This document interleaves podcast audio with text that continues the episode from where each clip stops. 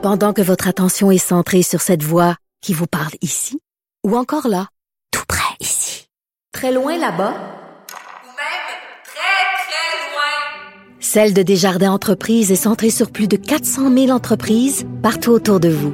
Depuis plus de 120 ans, nos équipes dédiées accompagnent les entrepreneurs d'ici à chaque étape pour qu'ils puissent rester centrés sur ce qui compte, la croissance de leur entreprise.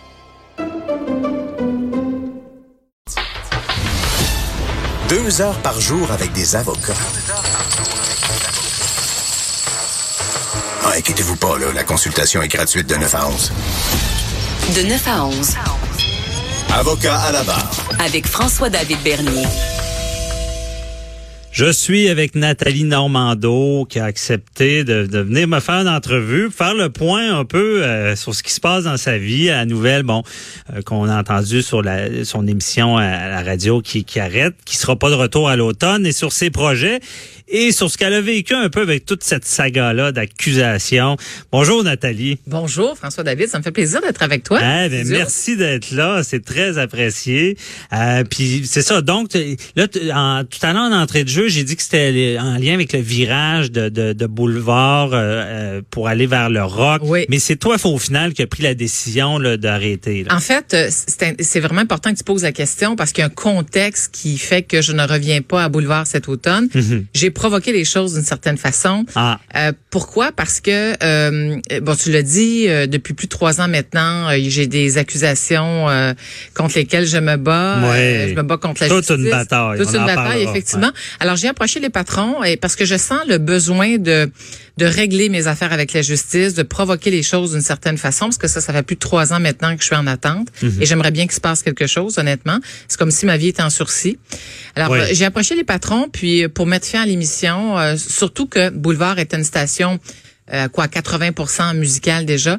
Alors honnêtement, le scénario là qui était confirmé hier convient à tout le monde, me convient, convient au patron, c'est-à-dire mon départ leur permet de faire le virage qui était musical. attendu. Ben, il avait déjà été fait parce que ben, Oui, moi je- j'en suis témoin. J'étais un analyste assez Oui, euh, collaborateur actif. assidu. Ouais, assidu avec ton émission, avec euh, Stéphane Gas qui Oui. était là avant le matin. Oui. Mais là, il y a eu ce virage-là, puis là, c'est c'est pas mal terminé, puisqu'il restait ton émission Exact, le midi. c'est ça. Mais il y avait pas d'autres parlées hein, qui restaient. Non, effectivement. Ok. Puis moi, mon objectif, c'est de retrouver un micro quelque part au début de 2020. Je prends une pause, en fait. Je recule d'un pas pour mieux rebondir. Bon. Et mes deux grands objectifs cet automne, c'est vraiment de m'atteler au règlement de ma cause avec la justice et c'est aussi d'écrire un livre sur toute cette histoire parce que, pourquoi un livre? Parce que, sache que euh, François David, les enquêteurs de l'UPAC, lorsqu'ils sont venus m'arrêter, n'ont jamais pris le soin durant toutes les années qu'ont duré leurs enquêtes d'obtenir ma version des faits. Moi, j'ai été arrêtée avant même euh, euh, en fait, sans qu'on m'ait euh, interrogé, sans qu'on ait pris la peine de me questionner sur mon travail de ministre, sur la façon dont je prenais les décisions. Fait qu'imagine, il n'y a pas eu d'appel avant, parce que souvent, ben, pour les, nos auditeurs, Oui. le- le- lorsque les, les policiers ont, certains motifs, ils peuvent faire un appel pour essayer de comprendre, avoir des versions pour, pour à savoir si on, si on va aller jusqu'à l'arrestation. Ouais. Ils n'ont pas fait ça. Ils là. ont pas fait Direct ça. l'arrestation. Et, et sache que quelque part, avant la commission Charbonneau, parce que moi j'ai été appelée à témoigner devant la commission Charbonneau, Mhm. le, le journal La Presse et d'autres journaux publiaient des articles concernant le fonctionnement du de mon cabinet. Puis je trouvais ça très bizarre. Je dis, qu'est-ce qui se passe? Fait qu'à un moment donné, j'ai appelé Robert Lafrenière pour lui parler. OK. Et ce n'est pas lui qui m'a euh, qui a retourné mon appel, c'est un de ses adjoints. Je le sentais très inconfortable au bout de la ligne parce que moi, ce que je souhaitais, c'est, ben dites-moi ce qui se passe. Et finalement, le- le- l'adjoint de Robert Lafrenière a fini par cracher le morceau. Et là, ils m'ont dit, ben on vous considère comme une suspecte. Alors je dis, pardon, raison de plus d'obtenir ma version des faits. Mais moi, je souhaitais qu'on puisse me, me demander ben, comment mon travail de ministre se faisait, Ben pourquoi oui. j'ai pris telle décision de donner tel taux d'aide financière euh, à, à une municipalité, par exemple, parce que c'est de ça dont il s'agit. Mhm. Le financement politique, comment ça fonctionnait, comment j'étais impliquée. J'aurais souhaité que les enquêteurs me posent des questions là-dessus avant que je sois arrêtée. Mais ils ont choisi une autre voie, c'est-à-dire celle d'ignorer ma version des faits avant de m'arrêter. Et, et j'ai une grande frustration par rapport à ça, François David, parce, Ouais, parce qu'il y a eu un spectacle spectacle lié à ça. D'une part. Peut-être parce que le but des fois de parler aux policiers avant qu'il se passe des arrestations, c'est d'éviter des fois des, des ce, ce genre d'accusations-là ou de Écoute, on vit dans une société de droit. Oui. Le minimum, le minimum qu'on puisse espérer lorsqu'on est considéré comme suspect par un corps de police, Mhm. c'est de pouvoir s'exprimer. Écoute, les Hells Angels, les membres du crime organisé ou je ne sais trop, ont cette possibilité. Mhm. Alors, je nourris une grande frustration par rapport à ça et je me suis dit, ben, vous avez, on a, on m'a empêché de, on a choisi en fait d'ignorer ma version des faits. Alors je vais la, je vais la coucher sur papier la vérité. Pour, pour moi, c'est important de le faire. Ben effectivement, puis honnêtement, ben je fais pas ça pour t'encenser. C'est sûr que je l'ai dit, moi, tu es un modèle parce que il y a, il y a la plupart des gens que j'ai vus qui avaient des accusations dans le domaine public écrasaient totalement. Que ça soit vrai ou pas vrai, là, c'est on le sait que de nos jours, présomption d'innocence, le bûcher public est très fort.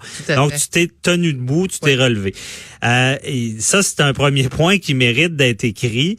Euh, comment tu as vécu ça, mais également tout le procès, parce que c'est quand même euh, quand là j'en parlais d'entrée de jeu de l'émission, une requête de type Babos, où est-ce qu'on on peut même penser que l'intégrité est atteinte dans ton dossier. Je veux dire, tout ce qui se passe dans le dossier, et euh, je pense que ce dossier-là aussi sur les sources journalistiques va, va faire avancer des choses au Québec parce qu'on veut savoir, bon, est-ce qu'il y a eu, euh, euh, est-ce que le politique et le juridique avaient une, cloison étanche? Mais là, c'est ça, tout le procès va, va révéler ces choses-là. Mais déjà là, le procès est digne d'un film. Donc, peut-être peut-être tu que ton livre sera un scénario parce que c'est intéressant du côté Mais, commençons, si tu permets, François David, par euh, les accusations criminelles. Ouais.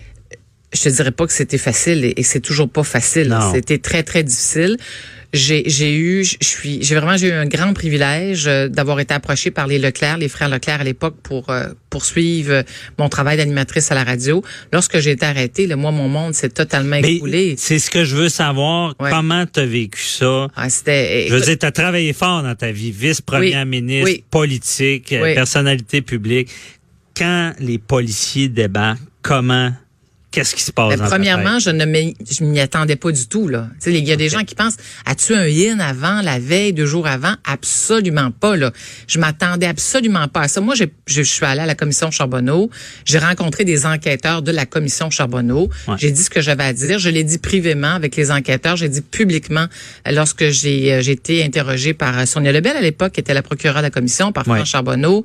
Euh, et par Renaud Lachance qui était commissaire. Moi, je me suis dit après la commission, c'est parfait, ma job est faite. Là, tu comprends-tu? J'ai répondu à leurs questions. Ouais. Mais jamais, au grand jamais, je n'aurais cru que le, le 17 mars 2016, ma vie allait basculer de cette façon. Écoute, il est 6 heures du matin, ça cogne à la porte. Tu sais, moi, je suis évidemment, je, Ben je oui, dors hein, à 6 heures du matin. Là, je me dis, euh, c'est peut-être un voisin qui a besoin d'aide, je ne sais trop. Euh, Mm-hmm. tu te poses des questions, 6 heures du matin, ça cogne à ta porte. Mettons que c'est pas, euh, c'est pas habituel. Non. Alors là, je regarde par l'œil magique et je vois deux hommes habillés en civil. Bon, j'ouvre la porte, les gars se présentent. Et là, aussitôt qu'ils ont mis le pied dans l'appartement, euh, et là, ils m'expliquent qu'ils sont là pour m'arrêter. Fait que tu comprends que là, c'est la fin du monde. Je ne comprends absolument pas ce qui se passe. Et mon premier réflexe, puis je vais raconter ça en détail dans le livre, évidemment, Ouais. ça risque d'être le premier chapitre, d'ailleurs, l'arrestation. Mhm. Je leur dis, euh, vraiment tout de go, j'ai dit, euh, je comprends pas. J'ai dit, je- j'ai jamais volé personne, j'ai jamais reçu d'argent. Puis ils m'ont répondu, on le sait. Et là, ils m'ont lu l'acte d'accusation. Et là, ça, là, évidemment, c'est, c'est- tu comprends-tu? J'essaie de demeurer concentrée, mais c'était littéralement l'enfer parce que, un, dans ma vie, moi, j'ai jamais mis le pied au palais de justice en tant qu'accusé. J'ai été appelée à quelques reprises à témoigner comme ministre ou comme Ouais. ex-ministre dans certaines causes de municipalité, quoi, à une ou deux reprises, mais jamais en tant qu'accusé. Alors là, évidemment, euh, c'était pour moi une journée extrêmement difficile et ça a été c'est encore difficile parce que je vais pas m'épancher sur les préjudices que je vis dans ma vie privée, mais je puis ça je raconterai ça en détail le moment venu, mais je vis d'énormes préjudices dans ma vie privée liés à des accusations criminelles. Et, et Des gens qui, qui, qui t'en parlent, des, Ben, tu le subis? ben, tu sais, oui, il y a des gens, par exemple, dans la rue, tu sais, qui qui pointe un regard plutôt, euh, comment dire, non seulement désapprobateur, mais méchant à mon endroit, parce que, tu sais, je suis dépeint comme la fille qui a fraudé, la criminelle, la corrompue, la libérale corrompue, tu sais. Ouais, c'est ça. Alors, les, mais les analystes politiques de, ma- de maison là, qui, Ouais, c'est ça. Mais en revanche, qui ont des préjugés. En ouais. revanche, François David, il y a des personnes qui sont extrêmement empathiques, Ouais. pleines de compassion, qui viennent me voir, puis tu sais, qui, qui, qui me prennent l'épaule, puis qui, qui me disent à quel point ils trouvent ça épouvantable ce que je vis. Mais dans toute cette histoire-là, un, si j'avais pas eu de micro, honnêtement, toi et moi, je sais pas où je serais aujourd'hui. Ouais. Ce- le micro qui m'a été offert six mois après mes accusations, puis ça prenait de l'audace de la part des propriétaires de Leclerc Communication de m'offrir un micro comme celui-là. Euh, ça a été non seulement salutaire, salvateur, c'est, écoute, ça m'a sauvé la vie littéralement. Et, et euh, ça m'a permis de me, tu sais, de, de me De réhabiliter. du- focuser sur d'autres oui, choses. de me réhabiliter, puis exa- exactement, c'est ça, de focaliser sur autre chose. Mais là, après plus de trois ans, là, je, honnêtement, je suis fatiguée. J'ai, hâte que j'ai hâte que ça se règle parce que c'est comme si j'avais toujours une épée de Damoclès. Ben, de c'est ce que je dis. Tu te lèves le matin, l'épée est là, tu te couches, c'est toujours Oui, ça. tout le temps. euh, Tu puis je veux dire, t'as- beau dire, t'as beau faire abstraction de ça, mais tu peux pas faire abstraction de ça. Tu sais, je dis Ouais. toujours, je souhaiterais pas ça à mon pire ennemi des accusations criminelles.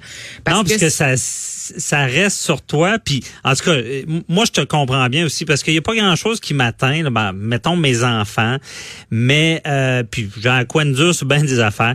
Mais quand on vient, puis je- j'essaie tellement d'aider du monde, souvent même dans ma pratique. Ben mais oui. quand on vient dire atteindre ma, mon intégrité, Exact, c'est ce viscéral. C'est ce qu'on a de plus Ouais. précieux. Oui. Écoute, c'est ta, ta carte de visite, ton intégrité. Mhm. C'est ce qui te permet d'occuper un boulot. euh, tu sais, puis moi, j'ai toujours fait mon travail de ministre de façon honnête, de façon intègre, justement. Alors, écoute, j'ai besoin de coucher sur papier toute cette histoire-là qui, honnêtement, avec du recul, est complètement surréaliste. Euh, j'ai beau revirer ça de tout bord, tout côté. Je me dis, mais encore aujourd'hui, pourquoi ils sont venus m'arrêter? Tu sais, pourquoi ils sont venus m'arrêter? Ouais. Encore aujourd'hui, j'ai beaucoup de difficultés à comprendre. Ceci Parce qu'il y a beaucoup, je ne parlerai pas du dossier en tant que tel, mais tu sais, Non. au départ, il y a, il y a plein, y a, il y a plein d'événements problématiques. qui- On est au-delà de 100, puis ça finit à- à- en bas de 10 ou 10 à peu près. Tu sais, Là, tu je parles dire, des, il y a- des- témoins qui ont été rencontrés ben, dans l'histoire. d'éléments qui ciblaient, j'irai pas dans le détail, mais c'est un c'est pas pas non plus un dossier sur un fleuve tranquille qu'on voit habituellement euh, au palais de justice. Je veux dire, il y a beaucoup de rebondissements. Et je j'ai pas le choix de te poser la question, est-ce que tu te sens un peu victime de la politique? Parce que C'est-à-dire que je est-ce ça- qu'il y a un jeu politique dans tout ça, c'est la question que tout le monde se pose. Ouais, mais euh, ce que je peux te dire, parce que tu sais, tout ce que je dis à ton micro peut être oui, c'est ça, il faut pas Puis- là-dessus, puis déjà, déjà, Ouais. je, déjà, je, je me livre beaucoup plus que je me suis livré dans le passé avec Mhm. toi, puis avec ce que- la, la nouvelle de mon départ de Boulevard, parce que d'une Ouais. certaine façon, j'ai été consignée malgré moi au silence, même si j'avais un micro à Boulevard. Ouais. Tu sais, je, je n'avais d'autre choix que de, de garder le silence la plupart du temps. Mais ce que je peux te dire par rapport à ça, c'est que j'ai vécu ça, c'est l'arrestation, les accusations. Je vis encore ça comme une grande injustice. Mhm. Et moi, je suis allée à la cour deux fois plutôt qu'une pour obtenir mon procès. J'aurais souhaité qu'on challenge. Je souhaite toujours qu'on challenge la preuve en cours. Moi, je suis prête à répondre aux questions du juge n'importe quand, n'importe quand. Parce que j'ai jamais eu l'occasion d'expliquer, d'exprimer. d'exprimer puis d'expliquer dans un premier temps aux enquêteurs de l'UPAC comment je faisais mon travail, euh, quelles étaient mes relations avec le ministère, le financement politique ou quelle était mon implication comme ministre, comme ex-ministre dans le financement politique. Alors, j'ai pas eu l'occasion d'expliquer ça. Fait que je me dis en quelque part, il faut que je trouve un- un- une façon de, de rétablir les faits et surtout de rétablir la vérité. Mhm. Euh, alors, c'est d'où l'importance pour moi d'écrire le livre. Ben, écrire le livre, puis c'est... Je veux dire, c'est à cause de l'exemple de la présomption d'innocence. Mais parlons-en. Oui, mais Ouais. parlons-en de la présomption d'innocence parce que tu as raison. Tu t'es, t'es avocat dans la vie, mais c'est un principe qui est sacré dans notre système de justice. Et te dire, et te dire la déception, la révolte qui m'habitait lorsque j'ai appris que les 125 députés de l'Assemblée nationale, juste l'autre côté de ton studio, là, Ouais. euh, ont choisi de boycotter l'animatrice que j'étais, ont décidé de boycotter l'émission que j'animais parce que j'avais des j'avais des accusations criminelles. Je me disais attends une minute là. Avant d'être condamné, tu as la chance de t'expliquer. C'est comme ça que notre système de Ouais, justice mais il fonctionne plus comme ça pour Ben une voilà. personne publique. Exact. Ça, je, je le Mais dis c'est souvent. triste, c'est immensément triste, Oui. parce que les députés ont l'obligation de, de, de, de, de faire la, la promotion, enfin, de, de protéger ce- le principe de la présomption d'innocence. Pourquoi? Parce que l'Assemblée nationale, qui est l'endroit où on adopte des lois au Québec, est, le prince, est, est un rempart important, sinon le principal rempart, le dernier rempart, pour se protéger contre le tribunal populaire, celui qui lynche des gens sur la place publique Oui. sans obtenir l'ensemble des faits, sans obtenir la preuve, tu sais. Écoute, c'est- je trouve ça épouvantable. Pour moi, c'est une dérive sur le plan de la justice qui interpelle tous les députés de l'Assemblée nationale et on- les, les députés ont, ont l'obligation non seulement sur le plan éthique, mais sur le plan de leur responsabilité, de ramener les choses Oui. et de dire, attendez un instant, là. Tant qu'une personne n'est pas condamnée par un juge ou un jury, il est considéré comme innocent. C'est ça le principe de la présomption d'innocence.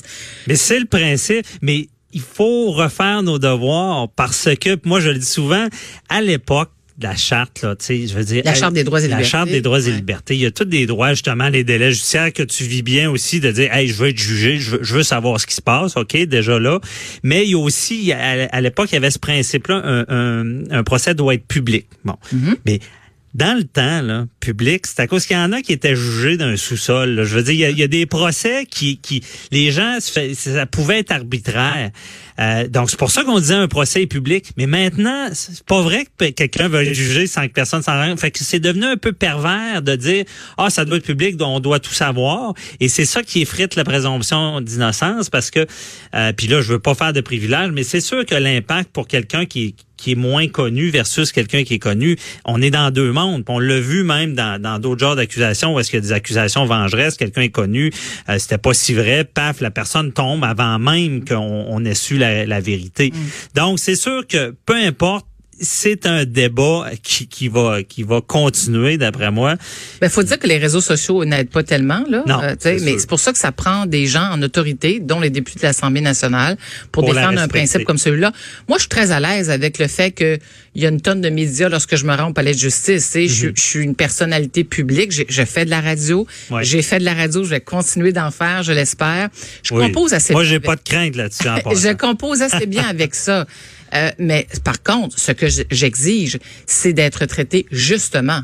Sais, Justement, c'est d'être traité de façon juste. Juste par même, la euh, justice. C'est ça que j'exige. Euh, c'est le minimum qu'on juste exiger. qui vient de justice du latin, euh, j'ai oublié, c'est vrai. Oui. Justement, c'est la justice, Oui, c'est voilà, le même mot voilà. en passant. Exactement, c'est bien dit. Fait Ouais. que euh, c'est la même chose pour tous les citoyens Ouais. qui sont accusés, que ce soit euh, au civil, au criminel, en fait, au pénal, peu importe. C'est c'est important que la justice puisse exercer euh, sa exercer ses droits, Mhm. mais en respectant les euh, les accusés parce que les accusés aussi ont des droits. Oui, c'est ça. Mais en tout cas, je, je continuerai ça pendant un bon bout là, de parler avec toi. C'est Oui. tout le temps qu'on avait. Merci beaucoup, euh, Ça. Nathalie Normando, pour cette entrevue-là. Puis moi, ben, je te souhaite le meilleur. Je te Merci. souhaite d'avoir un autre micro Oui. et que ça se passe bien. Dans, je vais suivre le, le procès On et aura- que justice ouais. soit faite Ben, dans le dossier. C'est important que tu parles de procès parce que je- je souhaite qu'il y ait procès. Jusqu'à maintenant, euh, Mhm. bon, ça n'est pas arrivé, bien que je me sois adressé deux fois à la cour. Ouais. Mais euh, j'aurai l'occasion sûrement de, de revenir à ton micro. Ben euh, oui, c'est ça. Tu souhaites qu'il y ait procès et euh, peu importe les requêtes qui sont faites, c'est tes droits. Et moi, évidemment, je suis pour ça. Je pense que dans ce dossier-là, c'est mon opinion, mais il faut la lumière. C'est très complexe et je ne serais pas content d'apprendre qu'au Québec, le politique s'est mélangé dans le juridique. C'est certain, c'est des principes fondamentaux du droit également. Donc, à suivre. Je te souhaite le meilleur. Merci beaucoup, Merci, Nathalie bonne journée. Normando. Plaisir. Bye bye. Merci. Restez là, je suis avec Cathy. Avocat à la barre. Avec François-David Bernier. Des avocats qui jugent l'actualité tous les matins.